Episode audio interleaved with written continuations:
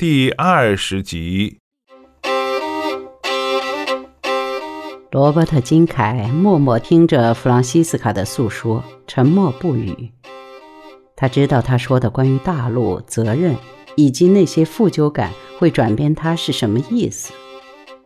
他多少知道他是对的。他望着窗外，内心进行着激烈的斗争，拼命地去理解他的感情。他哭了。随后，他们两个长时间抱在一起。他在耳边说：“我只有一件事要说，就一件事。我以后再也不会对任何人说。我要你记住，在一个充满混沌不清的宇宙中。”这样明确的事只能出现一次，不论你活几生几世，以后永不会出现。那天夜里，星期四夜里，又做爱，在一起躺着，互相抚摸，悄悄耳语，直到日出很久。然后，弗朗西斯卡睡了一会儿。等他醒来时，已是红日高照，而且已经很热。他听见哈里的一扇门嘎嘎作响，就披衣起床。他到厨房时，他看到罗伯特已经煮好了咖啡，坐在桌子旁抽烟。他对他笑笑。弗朗西斯卡坐过去，把头埋在他的脖子里，两手插进他的头发。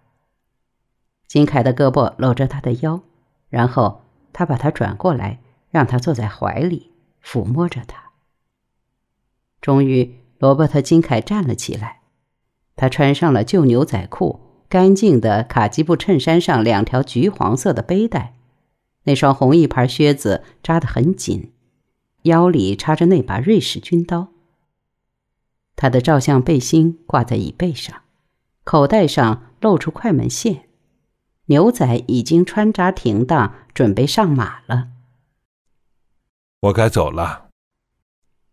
他点点头，开始哭起来。他看见金凯眼中有泪，但是他一直保持着他特有的微笑。我可以给你写信吗？我想至少给你寄一两张照片。可以。弗朗西斯卡用挂在柜门上的手巾擦着眼睛说：“我可以找个借口解释收到一个嬉皮士摄影师的信，只是不要太多。”你有我在华盛顿州的地址和电话号码，对吧？他点点头。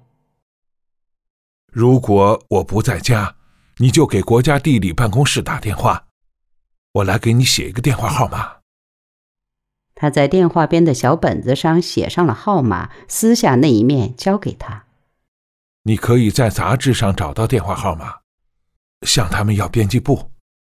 大多数情况下，他们总是知道我的去向的。你如果想见我，或者只是想聊聊天千万别犹豫。不论我在世界上什么地方，你都可以给我打受话人付款的电话，这样你的电话账单上。就不会显示出来。我会再在这儿待几天，再考虑一下我说过的话。我可以在这里待着，干脆利落的解决问题，然后我们可以一起驱车往西北方向去。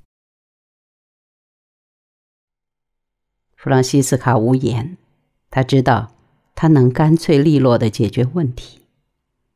理查德比他小五岁。但是，无论在智力上或是体力上，都不是罗伯特·金凯的对手。罗伯特·金凯穿上背心儿，弗朗西斯卡已失魂落魄，脑子一片空白。别走，罗伯特·金凯。他听见自己身体里某个部位这样叫道。他拉着他的手，通过后门走向他的卡车。他打开司机的门，把脚放在踏板上，然后又挪下来，再次搂抱他几分钟。两个人都不说话，只是站在那里，把相互的感觉传递、吸引，铭刻于心，永不磨灭。再次肯定他所说的那特殊的生命的存在。他最后一次放开了他，走进车里，开着门坐在那里。泪水从他的两颊流下来，泪水也从他的两颊流下来。他慢慢的关上门，门缝嘎嘎作响。像往常一样，哈利总是不情愿启动。不过，他能听见他的靴子踩那油门，那老卡车终于还是屈服了。他把车挂在倒档上，坐在那里，把脚踩在离合器上。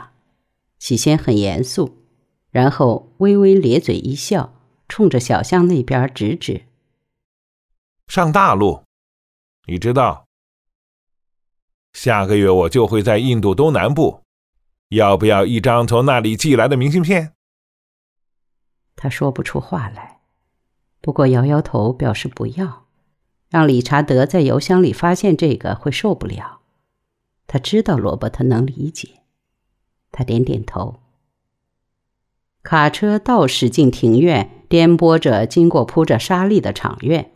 小鸡从轮下四散逃开，杰克飞着把其中一只追到机器棚里。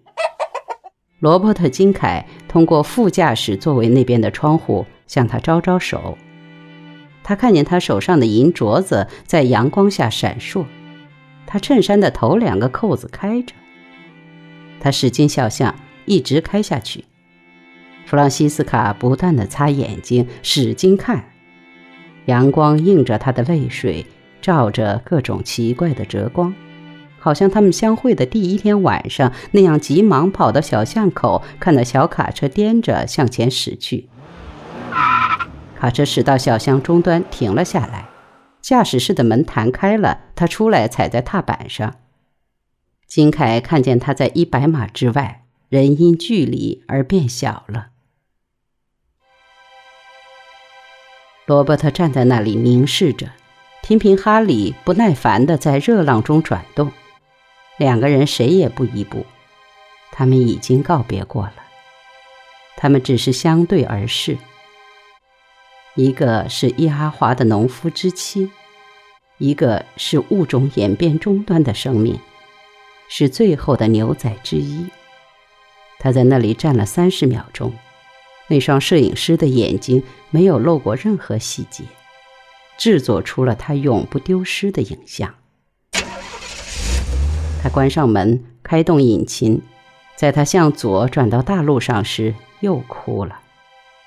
就在农场西北边的一片树林挡住他的视线之前，他又向后望去，望见他交叉着双腿坐在小巷口的尘土里，头埋在双手之中。